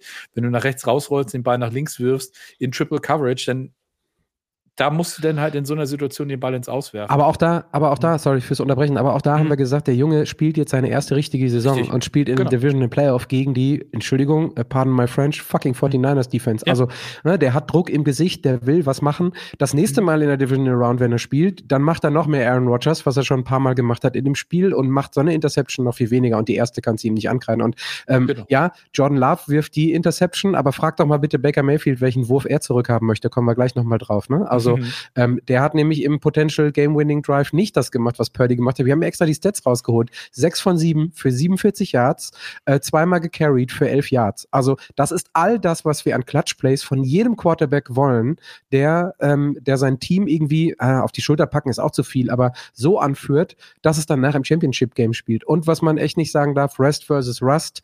Ähm, auf Shanahan kommen wir vielleicht gleich nochmal, weil da in den, in den Kommentaren jetzt auch einer äh, oder zwei Leute was zu gesagt haben, aber die haben jetzt echt auch Pause gehabt. Und man merkt es immer, wenn die Mannschaften rauskommen und irgendwie zwei Wochen nicht im normalen Trotz sind. Ja, es gibt zwar keine Verletzung, aber auf der anderen Seite kommst du aus irgendeinem Rhythmus raus. Also nicht umsonst ähm, dauert es dann halt einfach ein bisschen länger. Ähm, bei den Ravens hatten wir es gerade auch in der ersten Halbzeit, dass du halt einfach wieder dran bist. Und äh, das ist dann halt schon verständlich. Und ich, Sebastian, ich weiß nicht, ob du das immer öfter gesagt hast, am Ende kackt die Ente oder hat das Remo gesagt, ich weiß nicht, aber mhm. so sieht es dann einfach aus. Und ist jetzt keine Laufkundschaft gewesen, das Packers-Team, was da vorbeigekommen ist. Ähm, und äh, die haben auch ordentlich was aufs Tableau gezaubert, nicht zuletzt aufgrund des Quarterbacks, aber aufgrund der gesamten Teamleistung mit dem, mit dem Coach, der dabei war.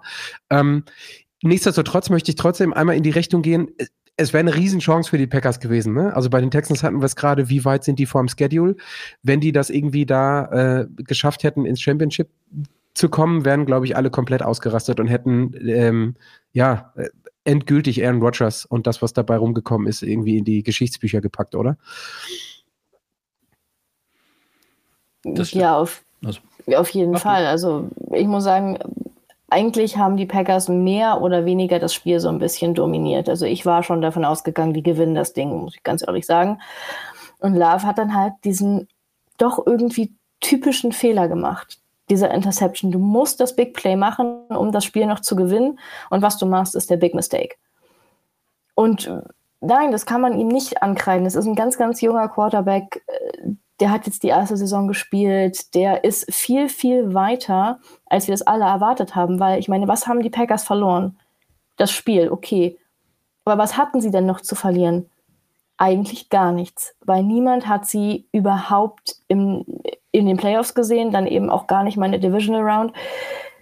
Hey, das ist ein ganz junges und frisches Team, was auch funktioniert offensichtlich. Und wenn man darauf jetzt aufbaut, das ist das gleiche wie bei den Texans, wenn man darum im Draft in der Free Agency jetzt einfach weiterbaut, die, die, die Spieler genau dem Typen anpasst, wie, es zu Love passt, dann sieht das nächstes Jahr vielleicht anders aus. Und dann macht der A diesen Fehler nicht oder braucht diesen Fehler vielleicht auch gar nicht machen, weil die Offense das vorher so weit getragen hat, dass man die Uhr runterspielen kann und sagen kann, hey, wir haben sowieso den 10-Point-Spread. Sebastian? Mhm. Ja, also wenn man sich so die, ja, die, die, Vor, die Vorzeichen anguckt vor dem Spiel, da hat, glaube ich, wirklich äh, keiner damit gerechnet, dass, dass Green Bay so so gut dabei ist. Also klar, die letzte Woche, die, die Performance gegen die Cowboys, das war beeindruckend. Aber man hat halt trotzdem irgendwie so ein bisschen das Gefühl gehabt, dass gegen die 49ers das nochmal ein bisschen anders aussieht. Ähm, es war jetzt nicht so. Es ist bitter, dass es tatsächlich so gekommen ist. Also ich kann jeden Fan verstehen, der sagt, er ist zwar stolz auf dieses Team, aber auf der anderen Seite ist er dann auch ein bisschen traurig, dass sie da nicht mehr draus gemacht haben aus dieser Situation. Ist total nachvollziehbar. Die sind ähm, definitiv äh, für mich ahead of schedule. Ich habe auch zu den Leuten gehört, die nicht an Jordan Love geglaubt haben. Wie gesagt, Schande über mein Haupt, das habe ich, da bin ich jetzt auch schon mehrfach zu Kreuze gekrochen. Und in Green Bay ist halt das Gute, die haben äh, relativ wenig Key Free Agents. Ne, da ist John Runyon, der, der Offensive Liner, der mir einfällt, dann Daniel Savage, den wir eben auch schon angesprochen haben, der, der auf den Markt kommt, die sie halt wirklich priorisieren sollten. Und AJ Dillon, der Running Back, der ja hinter Aaron Jones ähm, und auch für Aaron Jones ja immer, immer gut, äh, gut äh, drin war. Aber das ist jetzt, finde ich, keine, kein Key, sage ich jetzt mal, kein Key Free Agent, wo du dir groß Gedanken machen musst, dass wenn du den verlierst, da kannst du im, im Draft immer noch ne, auf Running Back, wir wissen alle, auch in den späten Runden kannst du immer Tiefe finden als undrafted Free Agent. Das sind alles, das ist alles unproblematisch. Also du kannst dein Team kontinuierlich und in Ruhe weiter aufbauen und äh, mit kleinen, oder wie gesagt, du musst ja nur an ein paar Stellschrauben drehen. Du musst, glaube ich, gucken, was mit hier David Bakhtiari passiert, der ja sehr verletzungsanfällig ist, leider der Left Tackle, der ja auch diese Saison wieder verpasst hat. Da wirst du sicherlich was tun müssen. Aber ansonsten kannst du als Packers-Fan, glaube ich, ganz entspannt in die Zukunft gucken und kannst dich darauf freuen, dass äh, so eine Duelle in Zukunft auch weiterhin zum, ja, zum, zum Kalender der, der Packers gehören. Und äh, vielleicht reicht es dann nächstes Jahr auch mal gegen, gegen die 49ers oder so. Also was ich, was ich total beeindruckend finde, sind halt irgendwie die Leute, die die Bälle fangen können von Jordan Love, ne? Also Dobbs, Watson, Reed, Wicks und äh, auf einmal taucht dann Bo Melton auf. der irgendwie, äh, also es, der dann auch noch irgendwie richtige, richtige Plays vom Stapel laufen lassen kann. Ähm, ich wechsle noch mal einmal kurz zu den 49ers, weil wir die Diskussion jetzt haben, Philipp, auch in den, in den Chat. Ich glaube weder, wir haben es ja öfter mal hier, also ich glaube weder, dass wir die 49ers hier schlecht machen, noch über den Klee loben. Und ähm, wir sind jetzt heute hier nur zu dritt. Ihr wisst, dass der vierte im Bunde ein absoluter äh, 49ers und Shanahan-Lover ist. Also dieses, die 49ers werden gehatet, also sorry Leute, dafür spielen die 49ers seit Jahren jetzt unter Shanahan zu guten Football, als dass man da irgendwie auch nur einigermaßen objektiv um die Ecke kommen könnte, um zu haten. Und zu Purdy haben wir jetzt gerade auch nochmal zwei, drei Sätze gesagt. Ähm, aus der MVP-Diskussion das ist und wird Lamar. Da habe ich Purdy diese Saison äh, nicht ernsthaft irgendwie längerfristig gesehen. Ähm, ich will noch mal einmal abbiegen, äh, um da noch was äh, Positives zu sagen zum Coaching, zu Shanahan, weil jetzt auch, ich habe es mehrere Male heute gelesen, also Fabian, äh, Sebastian, könnt ihr gerne auch noch mal sagen, dass Shanahan da ein bisschen zu konservativ war in dem einen oder anderen Call. Ich finde, ich finde, gar nicht, weil am Ende des Tages äh, gewinnt er das Spiel. Also ich habe mir ein Stat rausgesucht, sie sind 10 von 16 bei Third Down.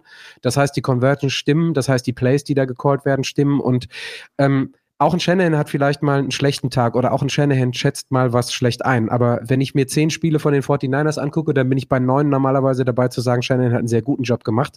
Ähm, ist jetzt normalerweise der, die, die Elfenbeinstimmung, die Remo hier verbreitet, aber da können wir relativ wenig meckern. Der gehört schon zu den Playcallern oder zu den Coaches, der die Mannschaft super einstellen.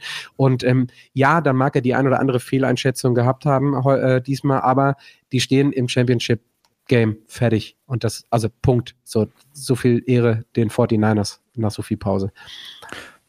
Ja, und vor allen Dingen, was sie jetzt auch geschafft haben, sind, das ist, vorher war Shanahan, ich glaube, 0 und 30, wenn er äh, äh, ins, im vierten Viertel zurückgelegen hat oder sowas. Sie haben es jetzt tatsächlich mal geschafft, äh, diese Null dort wegzumachen und haben auf 1 und 30 gestellt. Also, das ist äh, schon mal was, worauf man aufbauen kann. Und ja, wie gesagt, das ist genauso wie mit Purdy. Jeder kann mal einen schlechten Tag haben und äh, ich glaube, das Entscheidende ist halt eben, wie du aus diesem, aus diesem Spiel rausgehst, was du daraus mitnimmst und ähm, wie du dich dann eben auf, ein, auf die Detroit Lions vorbereitest. Ja, zu denen kommen wir gleich. Ich habe noch mal einen Quick Poll. Wer wird das größere Hype-Team äh, in der Offseason? Green Bay oder Houston? Houston. Ja. Bei, bei Green Bay ist man es ja fast schon so ein bisschen gewohnt, dass das irgendwie immer alles funktioniert. Unter Aaron Rodgers hatte man ein Team, es hat funktioniert. Unter Brad Favre hat man ein Team gehabt, was funktioniert hat. Von Houston ist man das nicht so gewohnt. Da lief es die ganzen letzten Jahre irgendwie immer so unrund. Es war nie ein Team, das man auf der Liste hatte für ein Top-Team. Und ja, wie gesagt, Houston hat eine riesige Liste an Free Agents, an potenziellen. Die sind eben die, die sich um die wichtigen Namen kümmern müssen, die sich im Zweifel ähm, darum kümmern müssen, dass die Abgänge adäquat ersetzt werden im Draft. frischen Wind. Also Just, ich, ich, ich sehe Houston ganz klar als das Team, was hier mehr, mehr gehypt werden kann und sollte. Bei Green Bay, natürlich sind sie dieses Jahr viel, viel weiter gekommen und viel, viel weiter vorne, als man sie, sie gesehen hat. Aber Matt LaFleur ist, ist einfach seit Jahren bei Green Bay das funktioniert irgendwie alles. Und das hat jetzt auch diese Saison funktioniert. Ich finde, von Houston ist man irgendwie noch ein Stück überraschter und mir persönlich macht Houston noch mehr Spaß, weil, wie gesagt, der, der, der Second Overall sich so schnell, so wahnsinnig gut zu entwickeln und das Team so zu tragen unter einem, einem Trainer, der, der ganz frisch irgendwie da ist, der eben ja aber auch sein Second Overall irgendwie erstmal äh, dahin bringen muss, wo er ist das ist irgendwie mehr Hype, das kitzelt mich mehr, das macht mir dann doch noch ein kleines Stück mehr Spaß, egal wie toll ich die Leistung von Green Bay fand oder wie viel Spaß mir auch das Spiel gegen die 49ers gemacht hat. Sebastian, wer ist für dich? Es wäre jetzt zu einfach, auch Houston zu sagen. Ich sage Green Bay einfach. ja, ist doch. Also, wie gesagt, es ist, also, ich muss es halt sagen, ich habe äh, Jordan Love das nicht zugetraut und ähm, habe es muss, musste das jetzt quasi auch wirklich hinnehmen, dass, äh, dass es anders aussieht und dass man ihn da ähm, vollkommen zu Unrecht ähm, so unterschätzt hat. Ich hoffe, also ich bin sehr gespannt, was sie äh, in der Defense noch machen auf der Coordinator-Position. Ähm, wir wissen alle, dass äh, Stolle und ich glaube gefühlt alle Green Bay-Fans, da können wir Nui ja mal fragen, unseren Moderator bei, bei Twitch, und YouTube, wie er denn dazu steht, ob Joe Barry äh, bleiben darf oder ob es dort jemand Neues geben soll. Also ich glaube, das wäre wäre nochmal so ein Ding, da würde ich auf jeden Fall was machen, wenn ich äh, Lafleur wäre und gute Kunst. und äh, dort einen vielleicht jungen, aufstrebenden Defensive Coordinator hinzustellen. Und dann ähm, kann das äh, in, der in der NFC North mit äh, Detroit und eben den, äh, den Packers und dann eventuell den Chicago Bears, die eventuell einen neuen äh, Quarterback haben oder sowas, einen neuen Offensive Coordinator, haben sie jetzt anscheinend schon Shane Waldron, Waldron den sie aus ähm, Seattle wohl holen. Sehr spannend. Also durchaus interessante Division und ähm, deswegen für mich Green Bay. Gut. Ähm, ja, das wird, das wird unter Umständen eine coole Division, wenn da jetzt auch noch irgendwie Caleb Williams äh, reinkommt. Äh, oder wer auch immer, das werden wir dann irgendwie zum späteren Zeitpunkt besprechen. Lass einmal nochmal weiter spielen, äh, springen zum letzten Spiel. Ich habe gerade in den, äh, vielleicht können wir das nochmal aufklären, in den, in den Kommentaren bei YouTube gelesen, knapp eine Stunde für zwei Spielbesprechungen. Äh, das war, ähm, äh, waren die AFC-Besprechungen. Ähm, dann stand da Top dahinter. Weil ich mittlerweile so verunsichert bin, was ihr hier wollt von uns. Ähm, war das positiv gemeint oder negativ? Also nicht, dass es mich interessieren würde, aber jetzt gerade bin ich neugierig. und dann springen wir einmal rüber zu äh, Lions Bucks. Das Spiel, glaube ich, was von vornherein ähm, mit am deutlichsten, glaube ich, also zumindest bei mir ähm, ausgelegt wurde. Und deswegen fange ich jetzt mit dem Ergebnis nicht an, aber es ist schon geil mitzubekommen, dass eine Stadt so hungrig und durstig nach Playoff-Football ist, dass da jedes Mal immer komplett der Deckel vom Stadion fliegt, oder Fabian? Auf jeden Fall. Und es ist lustigerweise nicht nur die Stadt. Ich habe das Gefühl, alle in Football Deutschland, also ich gucke jetzt mal nur auf Deutschland, haben richtig Bock auf Lions Football. Vielleicht nicht die Packers-Fans, ja, aber so alle sind, oh mein Gott, was für ein cooles Team, was für eine coole Leistung, das macht Spaß und supporten das total. Also das ist interessant zu sehen. Normalerweise ist irgendwie jeder nur für sein Team und in seinem kleinen Kämmerchen eingeschlossen. Und das ist dieses Jahr irgendwie anders, was diese Story um die Lions betrifft. Sebastian, springst du ja. rein? Ja, total. Also Detroit, das war, das war so das Spiel gestern, das, das ging auch gut los. Denn, äh, die haben es zwar, haben zwar mit Three and Out losgelegt, das war wirklich so ein bisschen so, ja, was ist denn hier los? Ich fand aber auch geil, dass die gesagt haben, normalerweise äh, ist ja so ich sag mal, der Standard, wenn du den Cointoss gewinnst, dass du dann die First. Ne, die wollten den Ball zuerst haben, wollten ein Zeichen setzen und es ging dann nach hinten los. Aber Gott sei Dank hat Baker Mayfield da dann ja so ein bisschen. Ich wollte gerade sagen, den Favor hat Baker ja direkt ja, zurückgegeben. Genau. Ja. Hat, so, hat so ein bisschen Mitleid gehabt mit Detroit, hat gesagt, komm, pass auf, ihr, ihr kriegt nochmal den Ball und dann dürft ihr gerne nochmal. Aber ähm, das also soll jetzt auch nicht Bakers Leistung gestern schmälern, ne? Auch zwei Interceptions, ähm, auch Game-Winning äh, oder beim, beim möglichen Game-Winning-Drive, die Interception habe ich gecallt in unserer Gruppe. Da habe ich gesagt, hier, ja, Baker jetzt Interception und kam dann auch kurz danach, war gut Verlass drauf. Nichtsdestotrotz war das ein Top-Spiel, was die, was die Bucks da gestern abgeliefert haben. Auch die können ganz entspannt, glaube ich, in die Zukunft gucken, wenn sie Mayfield einen Vertrag geben. Ich glaube, das ist ein ganz klarer Fall. Das sollte Top-Priorität sein. Genauso, dass sie Mike Evans halten. Ne? Das ist ja auch eine, eine, absolute Maschine, die dort rumrennt. Und ähm, Detroit einfach, du, du hast halt wirklich gemerkt, also jedes Mal, wenn, wenn die Detroit Offense auf dem Feld war, war es leise.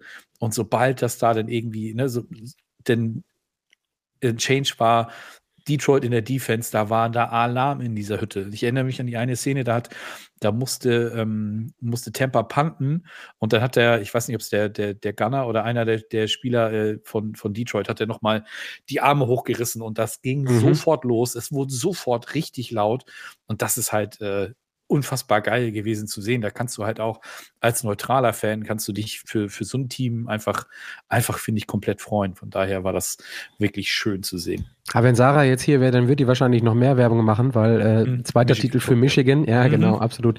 Ähm, was, was ich, und da bleibe ich dann jetzt einfach, obwohl ich zuerst nicht wollte, direkt bei Baker, also von mhm. wegen der Leistung, nee, er muss sich überhaupt keine Sorgen machen, denn am Ende sind es ähm, 349 Passing Yards, da sind wir bei der Schwäche der Lions, bei der Defense, die ein Baker trotz dieser Lautstärke aufs Tableau zaubert. Und ich glaube, das kann man ihm gar nicht hoch genug anrechnen. Ja, er wirft dann im möglichen Game-Winning Drive diese Interception viel zu früh und viel zu flach und äh, die ist zu 100 Prozent, geht zu 100 Prozent auf seinen Nacken. Aber wenn man sieht, die Drives vorher, Also es gibt ja quasi zwei Game-Winning-Drives. Er muss ja auch den, den Drive vorher überhaupt erstmal so an den Mann und an den Receiver bringen, dass sie überhaupt wieder rankommen.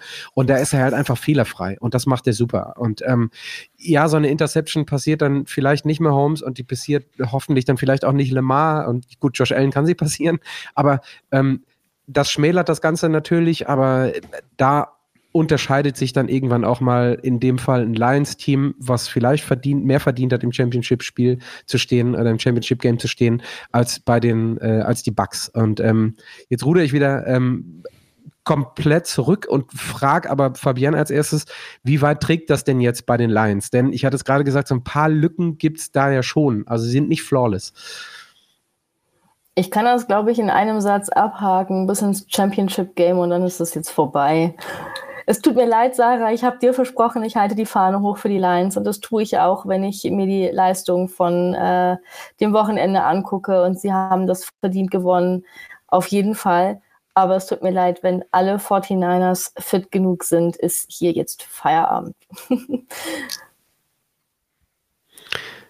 Ja, also die, das größte Argument, Sebastian, ist, ähm, oder ein Argument, du hast es auch mit reingeschrieben äh, in die Vorbereitung, ist, sie spielen jetzt halt leider nicht mehr zu Hause mhm. in äh, Motor City, sondern sie müssen woanders hinfahren und vor allen Dingen ist da auch kein Dach drüber. Und dann ist Jared Goff immer noch dein Quarterback. Und ähm, wir haben es jetzt gerade hier auch in den, Kommentar äh, in den Kommentaren. Also wenn es einen, wenn es einen Gewinner gibt, neben den Lions als Team, dann ist es, glaube ich, Jared Goff, ähm, der absolut profitiert davon, was er da abgerissen hat. Im ich würde mal sagen, Sebastian, du kannst es wahrscheinlich nachvollziehen, im stoischen, im stoischsten aller Sinne. Denn äh, kein, kein Ausfall nach oben, kein Ausschlag nach unten, sondern einfach da. Und ähm, so als Antipode zu dem, was Dave Campbell, äh, Dan Campbell da irgendwie aufs Tableau zaubert. Und ähm, also ich, ich sehe es ähnlich wie Fabienne. Dann darfst du auch ähnlich, Sebastian, aber ich sehe es ähnlich wie Fabienne, aber ich wünsche, mir, dass es dann wirklich an der Defensive der Lions liegt und nicht an Jared Goff. Also der soll gerne seine zwei Touchdowns werfen, der soll gerne bis zum Ende drin bleiben, auch damit wir irgendwie Spaß haben bei den, beim Championship Game. Ähm, und dann können sie rausgehen, dass der da wirklich ohne Kratzer rausgeht und nicht drei Interceptions werfen, oder? Ja, ja, das ist, äh, wie gesagt, ich habe es ganz bewusst auch reingeschrieben, das, das wird schwer, wenn du jetzt auswärts, auswärts ran musst. Äh, ich weiß nicht, wie die Ticketsituation in Santa Clara ist, ob du da es doch schaffst, mit deinen ganzen äh, Spielern ähm, oder mit deinen ganzen Fans da vielleicht eine ähnliche Atmosphäre hinzubekommen. Aber ähm, das wird, das wird nochmal eine ganz, ganz andere Hausnummer. Also, wie gesagt, zu Hause, da wäre ich bei diesem Coinflip-Ding schon deutlich positiver für die, für die Lions gestellt. Aber du hast äh, äh, zum Beispiel die Pass-Defense hast du an, angesprochen.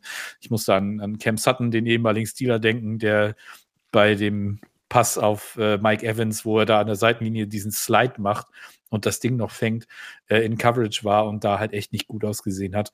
Und das ist so ein bisschen noch die Liability, ne? die, die Run-Defense der, der Lions, die ist gut. Das habe ich, da wurden sie auch schon äh, mehrfach für gelobt, dass sie dort ähm, auf jeden Fall einen Schritt nach vorne gemacht haben im Vergleich zum letzten Jahr. Auch Aaron Glenn, der, der dort ähm, an einigen Schrauben gedreht hat. Dann hast du den Pass Rush mit, ähm, mit Aiden Hutchinson und sowas. Aber das ist so insgesamt, ähm, könnte das halt sein, dass das einfach zu wenig ist gegen die, gegen die 49ers. Und wenn du dann in den Shootout gehst, ähm, dann, ich glaube, da fehlt dann halt das, das kleine bisschen.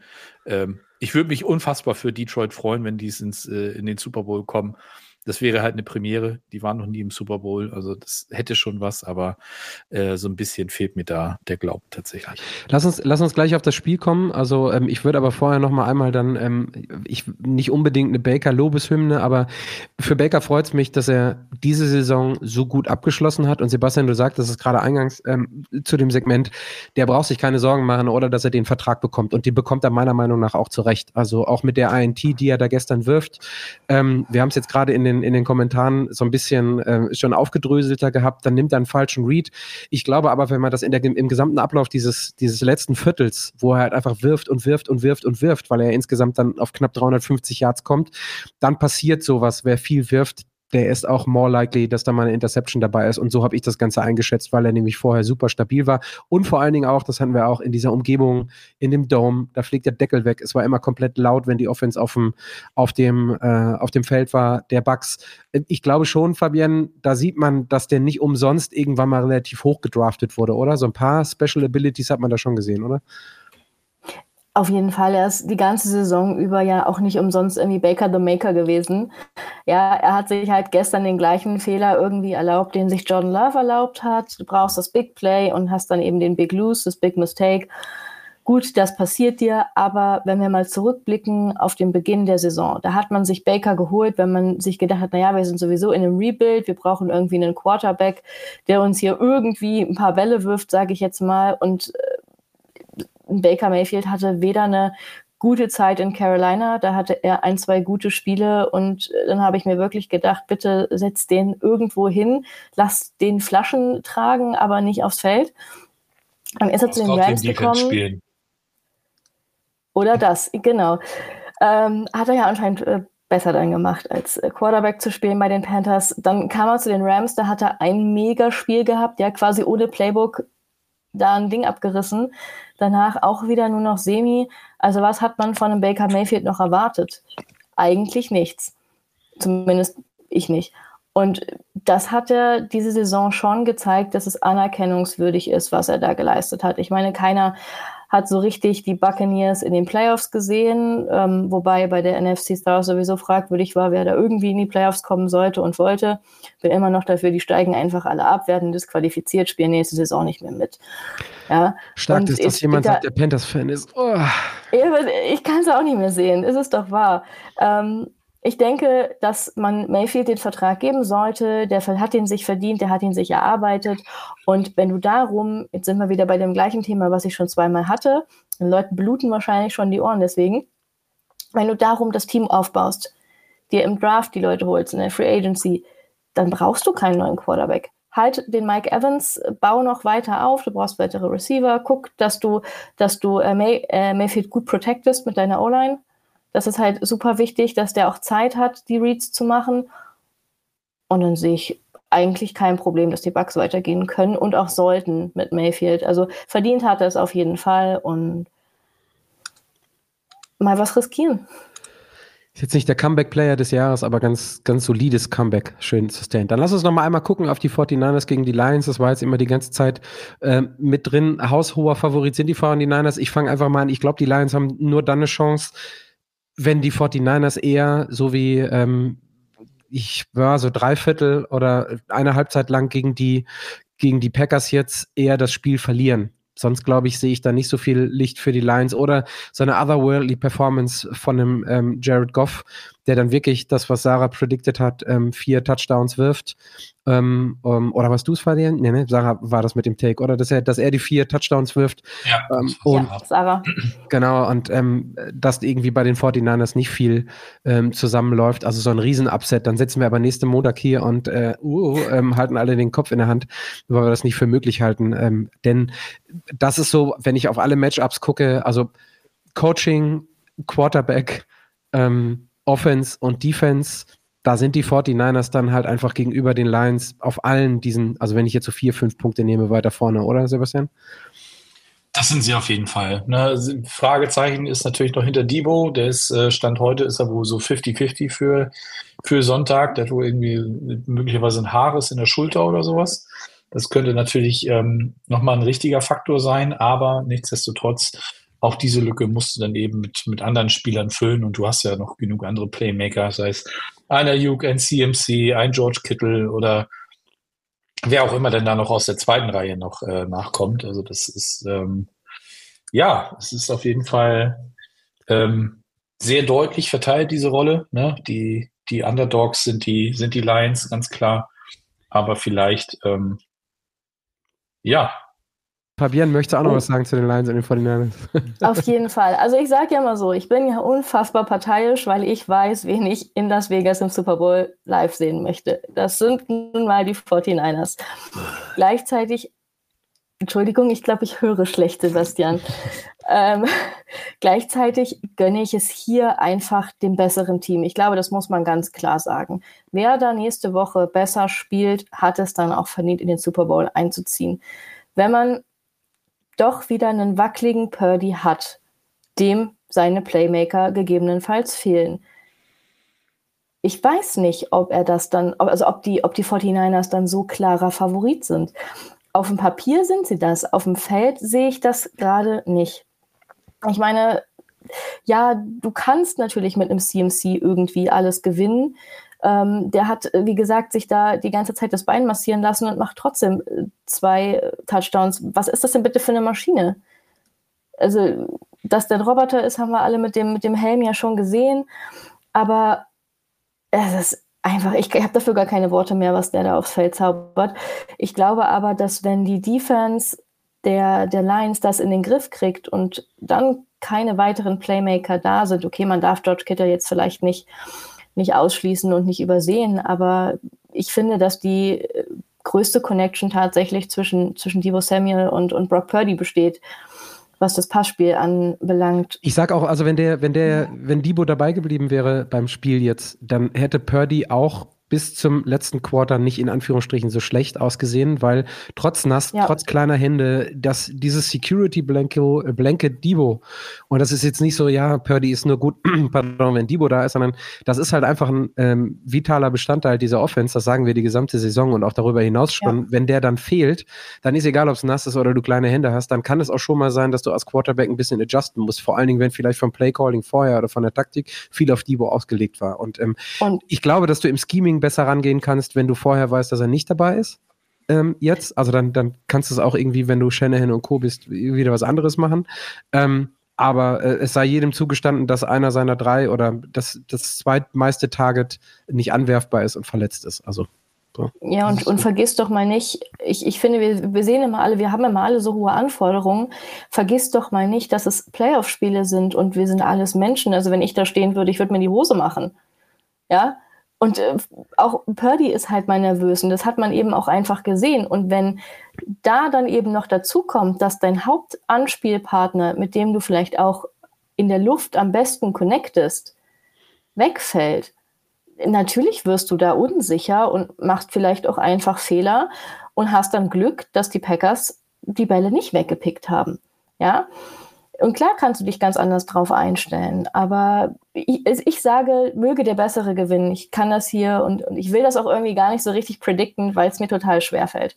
Weil die also Lions auch, das, das, die sind so aus dem Hut gezaubert diese Saison irgendwie. Klar, da war irgendwie, hat man gesehen, da kommt was und die kommen auch irgendwie weiter, aber die stehen ja jetzt gerade an einem Punkt, wo wir alle nicht mehr wissen, wie weit kann es denn noch gehen? Also vielleicht haben wir wirklich einfach eine Surprise und äh, müssen nächste Woche, wie du schon sagtest, hier einfach mal abnicken und müssen sagen, Ihr wart die Hausnummer. Dan, Dan und seine Kampftruppe haben ein paar Kneecaps abgebissen und stehen jetzt im, im, im Super Bowl. Ja. Ähm, also so, von wegen Surprise, das ist ja ganz witzig. Also für all die Leute, die auch gerade für und gegen die 49ers geschrieben haben äh, und Philipp sowieso für die Cowboys, der da ist, ähm, wie viele Leute für die oder gegen die Lions waren denn gerade im Chat? Also da waren jetzt nicht ganz so viele. Und so Surprise ist es mit den Lions gar nicht, weil Dan Campbell jetzt halt einfach seit drei Jahren oder seit zweieinhalb Jahren das Ding da echt richtig gut aufbaut. Ähm, ich kann mich aber erinnern, Sebastian, vor der Saison nach dem Draft, als wir die Previews gemacht gemacht haben, waren wir uns auch nicht so sicher. War das jetzt ein guter äh, äh, Draft von den Lions und wo stehen die oder war das kein guter? Also kann ich mich noch, äh, kann ich mich noch mhm. ganz genau dran erinnern. Ähm, um dies, das Spiel nochmal aufzumachen, Fabian, du sagtest gerade, du, du, du tippst nicht, möge der Bessere gewinnen. Von zehn Spielen würde ich 8 zu 2 auf die ähm, 49ers tippen. Mm -mm. 6 zu 4. 6 zu 4, krass. Mm. Sebastian? Hätte ich auch, hätte ich auch gesagt, tatsächlich okay. 6 zu 4. Krass. Also, das, ähm dafür, dafür ist Purdy, bin ich ganz ehrlich, nicht konstant genug. Der ist gut. Also jeder, der mir jetzt hier Hate unterstellt, don't. Ich bin absoluter Purdy-Verfechter und, und finde klasse, was der macht. Aber dafür ist er Stand jetzt, vor allem nach dem Spiel, wo er sich seine vier INTs geleistet hat, nicht mehr konstant genug. Und deswegen bin ich nur noch bei einem 6 zu 4. So, da gehen wir jetzt nicht mehr hin, das kann der Chat die letzten zwei Minuten noch machen. ähm, ja. Ich guck mal, ich gucke auf die Uhr. Krass, wir haben jetzt fast anderthalb Stunden gebraucht. Hätte ich nicht gedacht, finde ich gut. Finde ich gut. Wenn wir das nächste Mal, wenn wir das nächste Woche mit zwei Spielen äh, auch noch schaffen, dann äh, haben wir ein richtiges Fleißkehrt. Sebastian lacht schon. Mit Preview mhm. vorher und auch noch vielleicht Frühstücksei zwischendrin gucken, wie, wo wir rauskommen, müssen wir uns ein bisschen was aus den, aus den Fingern sagen. Es bleibt uns noch übrig und da möchte ich eigentlich gerne direkt an Sebastian drüber geben, die Diskussion mhm. über den König der Woche. Ich spoil das jetzt einfach mal. Wir haben Le Mans auf dem Tableau Und wir haben Amon Ra St. Brown auf dem Tableau. Lamar habe ich nur mit reingenommen, weil er statmäßig irgendwie da reinkommt, weil wir eine Diskussion im Chat hatten, soll es Amon Ra werden oder nicht. Sebastian, mach doch nochmal, weil wir so ein bisschen abgeschnitten wurden, deinen Case für Amon Ra. Vielleicht die Leute, die in den, in den Kommentaren drin sind, vor allen Dingen bei YouTube, ähm, können ihre Meinung schreiben. Amon Ra, König der Woche oder Lamar. Sebastian. Ähm, ich hatte mit Sarah auch so eine, so eine Diskussion bei uns in der, in der Gruppe vorher im Chat. Ähm, weil sie ähm, da zum Beispiel einen Jamir Gibbs weiter vorne gesehen hat oder auch einen Sam Laporta. Kann ich, kann ich so jetzt im Nachhinein, ich kann es total nachvollziehen. Jamir Gibbs hat ein Top-Spiel gemacht, aber ich fand halt, dass, ähm, dass Amon St. Brown einfach, das ist der Go-To-Guy für Jared Goff. Ne? Das, auch Laporta, mindestens genauso eine wichtige Rolle. Bin ich, bin ich absolut dabei. Was der als Rookie schon abgerissen hat, ist schon, schon echt beeindruckend. Aber Amon Ra die ganze Saison über einfach absolut verlässlich. Und auch gestern fand ich wieder, dass er in den entscheidenden Momenten, da hat Goff halt zu ihm geguckt und dann kam das Play von Armand Ra. Brown. Und ähm, das hat mich, hat mich wirklich sehr, sehr beeindruckt. Ich habe es auch, ich habe es auch bei X geschrieben, gepostet, das heißt ja nicht mehr getwittert. Ähm, absolute Maschine keine Vollmaschine, das ist jemand anders. Ähm, Grüße gehen raus. Ähm, aber äh, das war, fand ich, fand ich schon, ich fand es wirklich, wirklich, wirklich stark und wirklich beeindruckend, was, was Amon Ra da die ganze Saison, der ist First Team All-Pro geworden. Und ähm, von daher fand ich, das hat er, hat er gestern, hat er es verdient. So. Fabian, wie ist denn deine Meinung? Hast du auch noch eine Meinung dazu? Ja, da ich in diesem Chat einfach nicht gehört wurde, ja, meine Stimme ist da ja nichts wert gewesen, weil ich auch leider in einen Termin musste. Ja, du hast gesagt, hier, nimm die beiden, nimm die beiden, die ich reinwerfe. Ich bin jetzt in einem Termin, viel Spaß. Dann warst du weg. Ja, genau, genau. Dann habe ich äh, mich der Diskussion entzogen. Also ich gehe auch eher mit Amon Ra, also Lamar, kein Zweifel. Ja, aber wir hatten ja Lamar erst. Gut. Deswegen habe ich, bin ich, bin ich für Amon, aber ich nehme auch beide. Chris, dann blenden wir Amon Ra ein. Dann bin ich jetzt hier, ich muss ja kein Tiebreaker sein, ist ja schon quasi 2 zu 1 sauber. Und ähm, oh. bei Sarah, die kann sich jetzt geleckt legen und dann wissen wir, ob sie diese Podcast-Folge hört, denn dann hören wir von ihr, wenn ich ihr das so äh, vor die Füße werfe. Dann ist es nämlich Amon Ra. Und also fairerweise, das war so ein bisschen das Argument, was ich hatte. Ich glaube, es wird die letzte Chance sein, dass Amon Ra ähm, den, den König mhm. der Woche macht und das hat er auch verdient. Aber ich muss nochmal, Sebastian, als ich die ja. Zusammenfassung heute nochmal gesehen habe, ähm, du siehst, dass der Junge mit jeder, Entschuldigung wieder, fucking Faser seines Körpers in diesem Spiel drin ist, dass er möchte, dass er will. Also es ist so ja. unfassbar, wie dieser Junge sich aufreibt. Und ähm, ich glaube, als Quarterback, das, was du sagst, äh, Jared Goff, bist du unheimlich dankbar, dass du jemanden hast, der, dass du weißt, dass der, egal wo es, wo, wo es weh tut, dass der immer dahin geht, weil er sich komplett dafür zerreißt. Und das hat man auch, da gebe ich dir total recht, Sebastian, ähm, im, im vierten Viertel vor allen Dingen in diesem letzten Drive auch wieder gesehen. Und entsprechend feiert er es ja auch. Also ich finde es ich find's ja. großartig. Ja, macht auf jeden ja. Fall Spaß. Äh, bei YouTube im Chat kam jetzt gerade nochmal Dre Greenlaw auf, den hatte ich ja auch in die Verlosung geschmissen. Louis, äh, ich weiß, dass du das auch warst, der ihn jetzt gerade nochmal wieder in die Runde geschmissen hat. Ähm, äh, vollkommen zurecht. Ich auch. Zwei Interceptions, alles gut. Aber. Dafür reicht mir die erste Interception nicht. Die war so, also die, die zweite ja, die erste. Mh. Hm. Für mich sind das eher nur so anderthalb Interceptions. Okay, haben wir das auch geklärt. Gut, der Fabian guckt ganz skeptisch, aber wer in, wer in einen Termin geht, Fabian, der hat dann irgendwann auch Pech genau. Die Leute müssen arbeiten. so ja. ja, ja, du setzt halt einfach nicht ja. die richtigen Prioritäten. So, Freunde, das war's fürs heute, für heute. Nee, doch nicht ganz. Wir müssen auf jeden Fall an dieser Stelle noch dem lieben Kutsche zum Geburtstag gratulieren. Ne? Also alle, die es noch das nicht stimmt. getan haben, spammt ihn voll auf den, den Social Media Kanälen, damit er weiß, dass ihr an ihn denkt. Wir hatten es letztes, wir hatten es letztes mit Stolle, der ist 28 geworden. Ich glaube, Kutsche ist ein Jahr jünger oder 27. Ja, sein, ne? genau, das ja. stimmt.